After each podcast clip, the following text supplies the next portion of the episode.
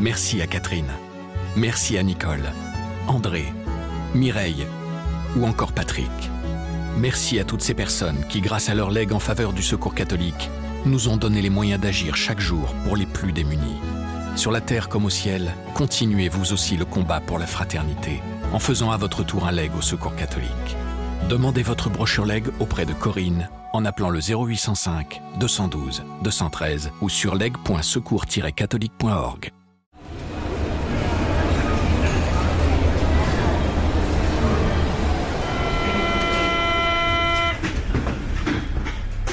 Sabine Gignoux et Nathalie Birchem sont journalistes au quotidien La Croix. Elles ont mené une enquête à la Défense, le plus grand quartier d'affaires européen situé en région parisienne. Mais sous ses gratte-ciel et son centre commercial, un autre monde se cache. Plus d'une centaine de sans-abri s'y réfugient. Autour d'eux, des bénévoles tentent d'adoucir leur quotidien. Nathalie et Sabine nous racontent cette enquête qu'elles ont menée pendant plusieurs semaines. Dans ce podcast, un journaliste de la Croix raconte les coulisses d'un reportage, d'un article ou d'une photo, ce qui s'est passé avant, comment il l'a vécu et comment l'histoire se poursuit. L'envers du récit, épisode 8. Une vie sous la dalle de la défense. Je m'appelle Sabine Gignoux. Je suis critique d'art au service culture de la Croix depuis une vingtaine d'années. J'ai eu l'idée de ce reportage sur les, sans-abri à la Défense il y, a, il y a environ trois ans, en entendant un proche me parler de personnes qui vivaient euh, sous la dalle de la Défense. Euh, euh, voilà, on m'avait raconté qu'il y avait une centaine de personnes qui vivaient là, au moins une centaine, avec des, des jeunes, même des familles, des gens plus âgés, des travailleurs pauvres. Évidemment, la, défense, comme on a plutôt l'image d'un grand quartier euh, d'affaires, euh, ce contraste entre euh, voilà la, vie économique flamboyante et puis et puis la très grande précarité, ça m'avait beaucoup frappé à l'époque et je m'étais dit ça ferait un ça ferait un beau sujet de reportage. mais je travaille au service culture, donc c'était pas tellement dans mes dans mes attributions. Et je suis allée en parler à Nathalie Birchem, qui à la Croix est spécialiste de l'exclusion. Je m'appelle Nathalie Birchem, je travaille à la Croix depuis euh, l'an 2000, je crois, et euh, je suis la rubrique euh, exclusion solidarité depuis deux ans et demi maintenant. Alors bon, moi je, je fais, c'est ma rubrique, la pauvreté, donc je fais souvent des reportages avec les sans-abri, donc je me suis dit, c'est pas très original. Et puis bon, je me suis laissé gagner euh, par l'idée parce que c'était quand même super de pouvoir euh, avoir beaucoup de temps pour faire un reportage. Et puis euh, évidemment, tout le monde connaît la défense, tout le monde connaît ce monde de grandes tours immenses qui abritent les, fleurons du CAC 40. Il y a Areva, il y a la Société Générale, il y a HSBC, c'est immense. Et quand vous êtes de près, en fait, vous vous rendez compte que c'est vraiment un décor de cinéma. Vous avez la, la, la tour totale qui ressemble à un monolithe noir. On dirait qu'on est dans l'Odyssée 2001, l'Odyssée de l'espace, vous avez un peu plus loin une espèce de tour bleutée, évidée. Alors là, c'est carrément les dents de la mer. Puis vous avez, euh, donc ça, c'est quand vous regardez du côté de la Tour Eiffel. Puis si vous tournez, vous cette espèce d'immense carré minéral qui est la Grande Arche, avec euh, avec des œuvres d'art partout. Enfin voilà, un univers très moderne, très très euh, très puissant, très. et par contre, vous ne savez rien de tout ce qui se passe en dessous. Or en dessous, c'est un labyrinthe, c'est c'est très très grand. Euh, donc sous la dalle, en fait, vous avez la, terre naturelle, elle est à des dizaines de mètres, et en dessous, vous avez tout un tas d'étages. Vous avez les infrastructures de, transport, le métro, le RER. E euh, il y a déjà, il y a d'ailleurs une, gare fantôme qui n'a jamais ouverte. Euh, et puis vous avez les voies routières qui sont sous des tunnels. Et là, il y a des gens qui dorment là, euh, dans, dans, tous ces, tous ces petits trous, ces petits labyrinthes. Puis vous avez aussi euh, au pied de chaque tour des, euh, des voies de livraison avec des locaux techniques. Et là aussi, vous avez des gens qui, qui, qui dorment, qui vivent là, euh, des, des sans-abri. Et puis, euh, vous avez euh, entre tous ces étages encore d'autres petits, euh, des, petits boyaux, des issues de secours, des voies techniques, ou parfois, quand vous rentrez, vous avez une porte métallique que vous ouvrez, c'est tout petit, vous dites c'est juste une fenêtre. eh ben non, il y a encore des, des choses derrière. Et parfois, là, vous croisez des gens. Donc, en fait, s'il y avait plein de choses à raconter à la défense. Donc on voulait faire ça en douceur, on voulait prendre le temps de voir les gens, que ça soit différent d'un reportage habituel où on y va une journée, deux jours, deux jours maximum. Là, on voulait revenir. Euh, donc, on a rencontré euh, euh, les, gestionnaires de Paris La Défense, on a rencontré les associations, on a rencontré la Croix-Rouge qui fait des maraudes, on a rencontré les gens des parkings, le commissaire. On, s'est donné le, temps de voir tout le monde avant. Et puis, on voulait aussi pour euh, pour que ça soit euh, pour que le, la rencontre soit euh, pas trop brutale, on, s'est dit on va pas travailler qu'un photographe pour une fois, on va travailler avec un dessinateur. Et donc on a eu la chance de rencontrer Titoine qui qui est dessinateur, qui a un dessin très très empathique, très modeste et qui qui, a, qui, a, déjà illustré, travaillé en illustrant un reportage sur la brigade des mineurs et et qui se trouve, on, on l'a découvert à ce moment-là, a travaillé 15 ans à la défense. Euh, dans des bureaux de la Grande Arche. Donc c'était la super rencontre.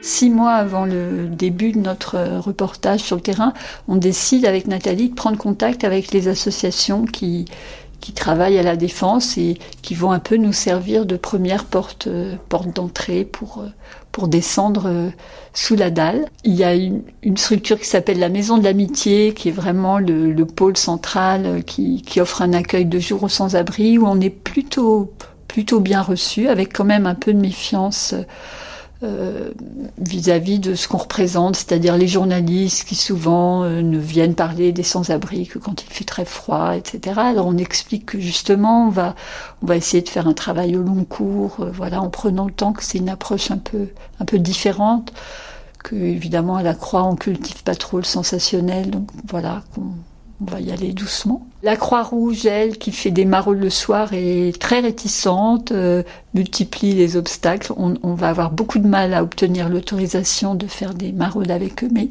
ça va finir par se débloquer un peu au dernier moment. Et puis il y a une association qui s'occupe des jeunes aussi en errance à la défense et qui, elle aussi, on la sent un petit peu méfiante au départ euh, par souci de protéger les jeunes. On est venu euh, faire du bénévolat à la Maison de l'Amitié. La Maison de l'Amitié, ça a été un peu notre porte d'entrée dans ce reportage. C'est un accueil de jour qui reçoit des, sans-abri en journée, qui fait pas d'hébergement, euh, et qui commence dès 7 heures du matin. Il y a des bénévoles, des salariés, des riverains, toutes sortes de gens qui viennent simplement distribuer du café aux, sans-abri. Donc on, on, est venu faire du bénévolat une fois, deux fois, euh, pour montrer notre tête, connaître les gens simplement. Et de sorte que quand on est arrivé en novembre pour commencer vraiment le reportage, nos deux semaines de reportage, on était déjà un petit peu en terrain connu. On avait déjà dans l'équipe, dans les bénévoles, dans, dans, les sans-abri même, euh, des, des, têtes qu'on connaissait. Donc il faut imaginer que tous les matins, vers 7h, 7h30, donc on, sort du RER, e euh, sortie 1, la Grande Arche, donc on sort l'escalier, on voit le ciel euh, blafard, sombre, pas encore sorti, les tours sont pas encore sortis de la nuit. Et euh, dans l'entresol, vous avez un espèce de tunnel euh, qui sent pas bon, qui sent l'urine. Euh, là, il n'y a pas de cadre. Hein. les cadres, ils sont pas arrivés ou ils sont, ils sont pas, ils vont pas là. Puis vous avez quelques silhouettes en mitouflé, des sacs à dos, des bonnets, et les gens, ils vont vers la maison de l'amitié, donc ils se trouvent dans un autre sol. entre la dalle et un entresol. Et, et donc là, vous rentrez et ça sent bon le café chaud.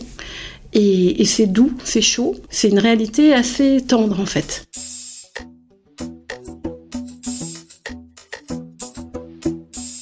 On, a pris ce parti en fait de venir le matin prendre le café avec eux. Euh, donc on était là avec nos petits cahiers. Euh, bonjour, je suis journaliste. Est-ce que je peux m'asseoir à côté de vous? Donc parfois euh, ça faisait hum et parfois c'était une conversation et on a eu des super rencontres en fait. On a eu des rencontres avec avec des gens avec qui on n'a pas du tout parlé, qu'on n'a pas cité dans le papier. On s'est échangé des livres. En fait, le fait de passer du temps du temps avec eux fait qu'on a eu accès à une dimension autre que leur statut de SDF si on peut dire, de, de, sans-abri. On a pu discuter pas simplement de leur vie ou de la nôtre, mais de leur goût. Alors tout au long de ces 15 jours, évidemment, il y a, beaucoup de, rencontres, de, temps forts qui nous ont marqués. Euh, on ne peut pas les évoquer tous parce que parce que c'est la défense c'est une addition de solitude. Chaque chaque situation est, différente. Mais une des rencontres assez fortes qui, qui m'a bouleversée, euh, c'est Sébastien dont on parle dans le reportage. C'était un homme, euh, un homme assez frêle euh, qui était un peu noyé dans, dans une parka trop grande, comme ça que j'ai rencontré un jour devant la maison de l'amitié. Il était en train de se rouler une cigarette avec une quinzaine de mégots, en les vidant très soigneusement, récupérant le tabac, euh, voilà, en remettant tout ça dans une feuille de papier à cigarette. Euh, ce qui m'avait frappé d'emblée, c'est qu'il prenait vraiment soin de, de faire tomber aucun brin de tabac par terre, mais aussi de, ramasser les vieux filtres, etc., de tout jeter soigneusement euh, à la poubelle après, de laisser le petit banc sur lequel il s'était installé très, très propre. Alors Sébastien, il, nous a un petit peu raconté son parcours, des bribes. Euh, il y avait eu pas mal de ruptures familiales dans sa vie. Il avait travaillé comme électricien en intérim. On n'a pas trop compris pourquoi ça s'était arrêté. Aux dernières nouvelles, il, rêvait de partir euh, faire un projet humanitaire en Amérique latine. Et oui, avec un ami. C'est ce qu'il nous a raconté. Et puis cet ami est décédé. Voilà. Ça, c'est le récit de Sébastien. Bon, un peu, un peu lacunaire certainement. Et puis il a accepté de, de m'emmener voir euh, là où il dormait. Euh, J'y suis allée toute seule avec Titoine, le dessinateur. Je le sentais très fragile et je pensais qu'il fallait pas qu'on soit trop nombreux à ce moment-là. Et le premier endroit où il m'a emmené, euh, ça m'a beaucoup surpris. C'était euh, dans l'entrée de la galerie marchande du, centre commercial des Quatre Temps, qui est un immense centre commercial avec des, dizaines de milliers de de visiteurs qui passent par jour. Il était vraiment au milieu de l'entrée. Il m'a dit Je me mets là le soir au pied d'un petit kiosque où il y avait un stand de beauté et je dors là, en plein milieu du passage. Donc j'étais déjà assez essoufflée parce que je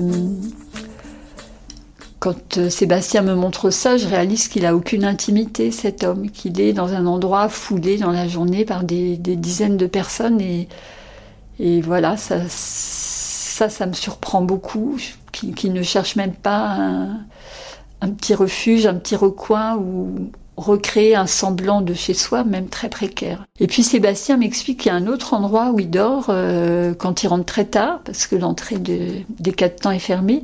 Il se réfugie dans un parking qui reste ouvert toute la nuit. Et je lui demande de me le montrer, montrer cet endroit, donc il me dit d'accord, on, on y va. Et là, on prend l'ascenseur, on descend au troisième ou au quatrième niveau, je sais plus, c'est souvent des niveaux qui sont pas occupés par la clientèle et qui donc sont assez prisés des, sans-abri qui s'y cachent. Et je m'attends à ce qu'il montre une cachette et en fait on s'arrête dans le hall des ascenseurs, qui est un hall carrelé euh, tout blanc, très clean, avec des néons vraiment très violents, très blafards, de la musique euh, à fond. Euh, je me souviens, c'est une suite de bacs au violoncelle, ça m'a marqué et puis des annonces des parkings Indigo qui, qui coupent la suite à intervalles réguliers, comme ça, qui sont très forts. Et il me dit, c'est là que je dors. En plein milieu de ce hall, sous les néons très violents. C'est pas très professionnel. J'aurais préféré retenir mes larmes devant Sébastien parce que je voulais pas qu'il voit, voilà, la peine que ça me provoquait. Alors, heureusement, il y avait Titoine, le dessinateur. Je me suis vite retournée pour, pour me moucher. Puis, et puis bon, on est ressorti euh, avec Sébastien. Je me souviens, il avait un rendez-vous euh, à l'hôpital juste après nous avoir vus. Euh, il nous a dit ça. J'ai compris que voilà, toute cette fragilité qu'on avait sentie, elle était, elle était très, très réelle. Bon, ça c'était, c'était une des rencontres un peu, un peu fortes de notre reportage.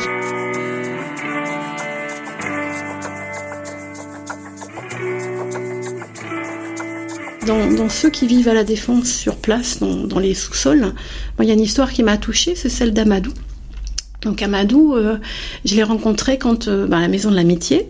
Euh, le jeudi après-midi, la Maison de l'Amitié fait des ateliers. Là, c'était un atelier cuisine. Donc on s'est retrouvés à éplucher des pommes pour faire une tarte aux pommes. Donc on discute, plus ou moins. on n'a pas, mon, cahier quand j'épluche des pommes, personnellement. Donc on discute d'autres choses. Il parlait pas beaucoup. C'est un homme très doux. Il est d'Afrique de l'Ouest. Euh, on s'est pas dit grand chose, mais il y avait comme une sorte de connivence. Et puis le lendemain ou le surlendemain, il avait une petite euh, blessure à la lèvre, un pansement. Donc je lui dis ça va, elle me dit bah pas trop, pas trop, mais elle n'avait pas envie de parler. Et puis quelques jours plus tard, à force de revenir, en fait, il, m'a raconté l'histoire et il nous a emmenés dans son squat euh, avec Sabine et, et, Titoine. Donc euh, bah, son squat, je vais pas vous dire où c'est parce que les squats c'est interdit.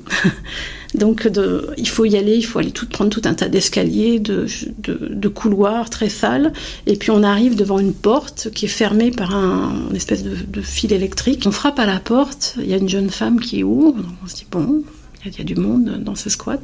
Donc on, entre, il y, a, deux canapés. Euh, la jeune femme était manifestement en train de dormir dans les canapés.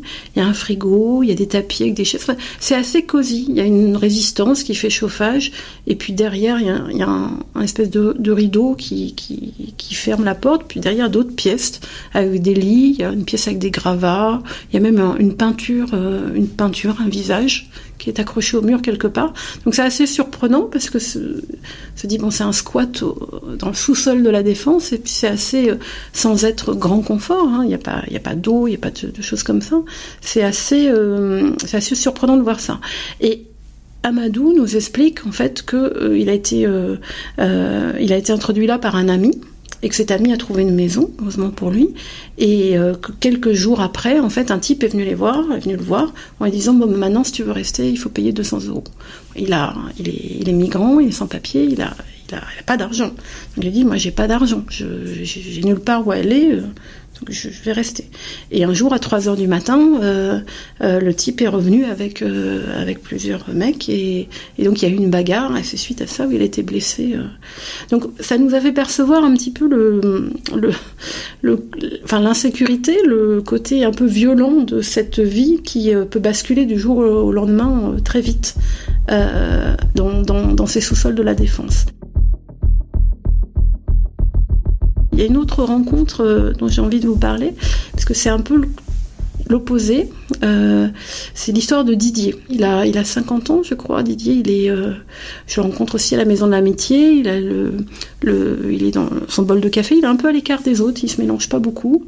Il, a son anorak, sa casquette. Euh, donc je me dis, je m'approche de lui puisque je lui avais jamais parlé. Puis je me dis, il va, m'envoyer péter. Euh, et en fait, non. Didier est très affable. Il est, il est sympathique. Euh, il a l'air d'avoir envie de parler, mais pas non plus très très bavard. Et donc je lui explique qu'on fait un, reportage à la défense. Et il me dit, moi je connais bien parce que j'y ai travaillé. Je dis, ah bon? Je travaillais dans les parkings. Ah bon? Et maintenant j'y vis. Ah euh, et en fait, il a, il a, il s'occupait des dispositifs de sécurité dans les parkings, donc il sillonnait avec une voiture tous ces dispositifs pour les, les vérifier. Et puis à l'époque, il, il, vivait en hôtel et son salaire euh, arrivait pas, enfin il n'arrivait pas à joindre les deux bouts. Donc il a quitté son boulot et puis depuis, il, euh, il a erré dans plusieurs villes de France, d'Angleterre, des Antilles. Euh, depuis, il est à la rue en fait.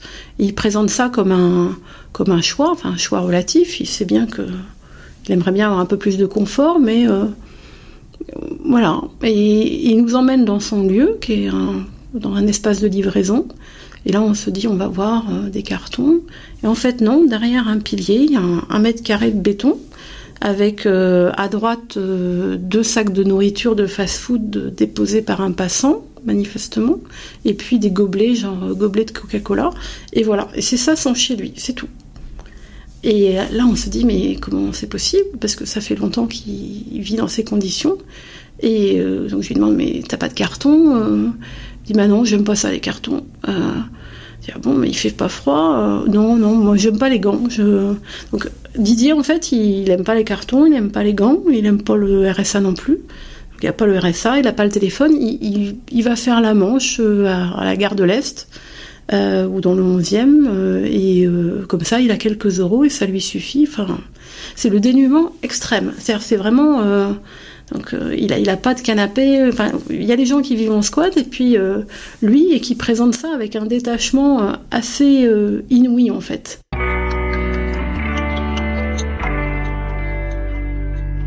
Un autre endroit qu'on va découvrir assez dur, c'est les, galeries. C'est des issues de secours des parkings dans lesquels des gens se, réfugient. Alors c'est un véritable labyrinthe. Et tout d'un coup, au détour d'un couloir, euh, on est tombé sur un, un, jeune qui dormait, qui était couché par terre sur un matelas. Euh, on voyait juste sa, tête avec, des boucles brunes qui, sortaient, qui dépassaient d'une couverture.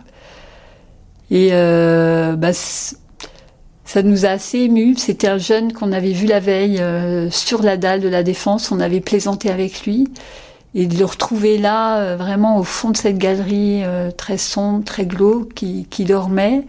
On savait qu'il y avait d'autres matelas à côté et qu'ils étaient quatre jeunes à, dormir là le soir ensemble. J'avoue que ça, a été une image qui nous a, enfin moi, qui m'a pas mal, qui pas mal hanté dans les nuits qui ont suivi. On avait vraiment un sentiment d'abandon, quoi, pour ces jeunes, dont, plusieurs d'ailleurs sont issus de l'aide sociale à l'enfance. Euh, et ont perdu tout soutien de l'État, toute famille d'accueil euh, à leur majorité et se, ils se retrouvés d'un coup euh, à la rue. Quoi. C'est absolument tragique. L'une des choses les plus glauques en fait qu'on a découvert en fait c'est le, monde de la prostitution souterraine. Euh, en fait, à côté de la Maison de l'Amitié, il y a une autre association qui s'appelle l'association du site de la Défense, qui suit des jeunes et où il y a des éducateurs de rue, donc ils connaissent très très bien l'endroit. Et l'un d'entre eux, euh, euh, Mourad, nous a emmené un petit peu là où ils vont, parce que c'est eux qui connaissent le mieux en fait tous ces labyrinthes. Et donc, on va dans le centre commercial des Catons, on passe devant Auchan, et puis bon, il y a tout un tas de couloirs que je ne saurais même pas y retourner. Et là, on arrive dans ce qui est peut-être, c'est pas une voie technique, c'est pas une issue de secours, c'est, ils appellent ça les étages interfiltres.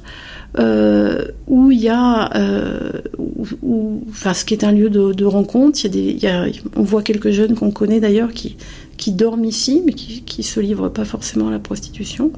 Et c'est des lieux assez glauques parce que c'est sale. Enfin, il y a, il y, a, des excréments par terre. Au, mur, il y, a, des, numéros de téléphone avec des, publicités pour la prostitution masculine, euh, des, slogans, des, euh, enfin, c'est un peu, c'est un peu Mad Max quoi, comme un peu comme univers. Euh, évidemment, on voit personne, mais, mais Mourad nous explique qu'il lui est arrivé de croiser des messieurs en costume d'un certain âge revenir de ces endroits où ils n'avaient rien à faire d'autre que des rencontres. Euh, et, euh, et, et, il nous explique que pour eux c'est difficile de travailler avec ces jeunes parce que euh, ils ont une appréhension de, de leur sexualité, de la, de la violence qui, qui rend l'approche difficile. Des réalités où on, on s'attendait, enfin on pouvait s'attendre à ce que ça existe, c'est une chose de le savoir, c'est autre chose de, de voir euh, des jeunes qui peuvent être confrontés à ça. Quand on remonte, euh, le contraste avec les, le milieu de la, des tours, avec des, cadres qui se déplacent très très vite, euh, en ligne droite, euh, la, navette autonome, enfin ce monde d'hypermodernité. Le, le, centre commercial des temps, il y a toujours énormément de, de, de, de, monde qui fait ses achats, surtout en cette période de Noël. Puis quand on remonte par l'escalator à, à l'air frais, on se dit, ah, je vais pouvoir respirer un petit peu, c'est un peu lourd tout ça. Et là, il y a les chalets de Noël Et, je me rappelle donc d'un moment où on est remonté et puis c'était le chalet de l'Auvergne qui nous a goûté du tripou, je sais pas quoi, l'Auvergne vous gagne. Un contraste très très très important que je pense les salariés euh, qui vivent qui, travaillent à la défense ne perçoivent pas parce qu'ils ils, ils ne, ne soupçonnent pas en fait tout cet univers qui vit euh, dans la ville souterraine qui est sous la dalle de la défense.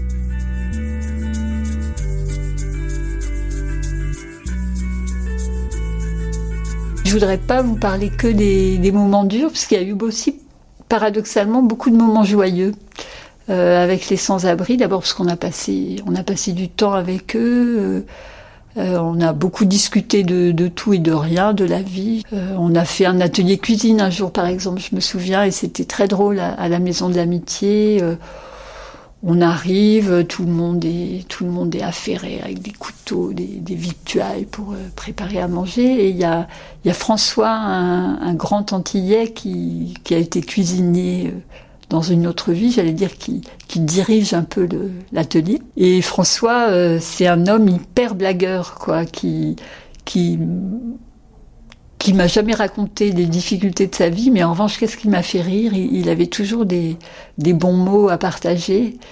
Et, ça, c'est quelque chose qu'on a retrouvé souvent avec Nathalie, c'est le rire, la plaisanterie, euh, euh, voilà, comme, comme une forme de politesse, je pense, de, de ces gens qui avaient peut-être pas grand-chose à nous offrir euh, sur le plan matériel, mais sur le plan humain, euh, beaucoup. Enfin, il y a, d'abord des personnes formidables dans les, dans les bénévoles. Il y a des gens gigantesques. Je pense notamment à Mylène, euh, Mylène, qui est une bénévole, qui est une, une riveraine, elle est, arrivée dans le quartier de la Défense euh, euh, dans les années 70. Elle a vu le quartier euh, euh, grandir, elle a vu, les tours se, se, construire. et puis un jour, elle elle est, passée devant la maison de l'amitié qui venait juste de se monter, puis elle est jamais repartie. Et alors, Mylène, donc elle a à peu près 70 ans, je me rappelle plus. Elle est frêle, toute menue, euh, c'est vraiment 50 kilos, peut-être moins tout mouillé, les cheveux courts, une voix très douce, et elle fait un boulot immense, euh, immense euh, à la Maison de l'Amitié. elle, fait elle assure les cours de français, et c'est, faut voir Mylène à côté de, de Dimitria, qui parle pas du tout français, semaine après semaine, refaire le peu, le pas, le... et tout ça épaule contre épaule dans une une grande tendresse. Enfin, ça, ça réconcilie un petit peu avec l'humanité quand on vient de le voir en fait des choses assez dures sous le sous, le sous la dalle. On raconte aussi dans le reportage une visite au Louvre euh, où on s'est retrouvé à, à admirer les peintures avec eux, à parler de la beauté des tableaux. On, avait complètement oublié à ce moment-là euh, d'où eux venaient, euh, d'où nous on venait. On était juste là ensemble avec l'envie de partager des, des émotions. Et là aussi, on a, on a beaucoup ri en plus parce qu'ils ont, ils ont un humour assez décapant. Et c'est peut-être ce que je retiendrai de ce reportage. Euh, au final, euh, au bout des 15 jours, j'avais eu vraiment l'impression de vivre quelque chose d'assez, intense, d'assez authentique, euh, avec des gens qu'on a rencontrés dans une grande simplicité. Ils nous ont offert un peu cette visite avec eux. Et on espère que maintenant euh, on pourra on pourra leur rendre l'appareil euh, parce qu'il est prévu. Enfin, je, je sais pas quand est-ce que ça va se faire, mais qu'ils viennent nous voir à la Croix.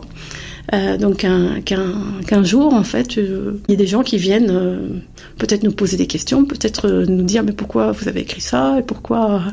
Et donc ça sera chouette de pouvoir les, les, les revoir dans ces conditions, un petit peu en étant dans la position de de, de ceux qui de ceux à qui on va poser des questions, peut-être, en tout cas de ceux qui accueillent cette fois-là.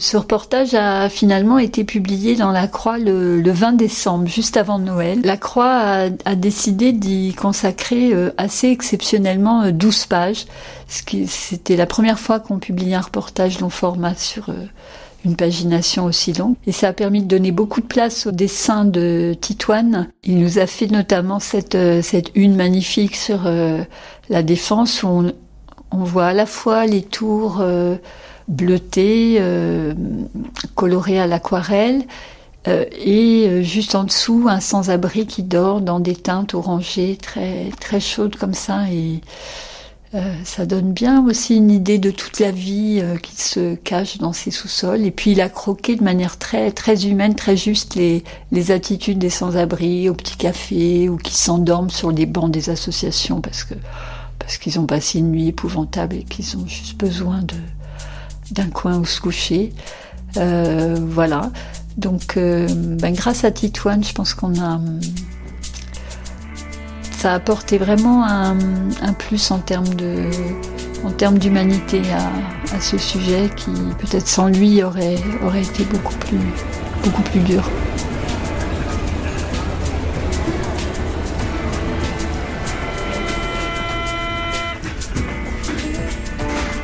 Le reportage de Sabine et Nathalie, ainsi que les dessins de Titoine, sont à retrouver sur le site et l'appli La Croix. Le lien est dans le texte de description qui accompagne ce podcast. L'envers du récit est une série originale du quotidien La Croix. Vous venez d'écouter le dernier épisode de la saison 1. En attendant de nous retrouver pour la saison 2, vous pouvez réécouter ou découvrir les 7 autres épisodes sur toutes les plateformes de podcast. Vous pouvez aussi lire l'ensemble des reportages de cette saison sur lacroix.com. À très bientôt!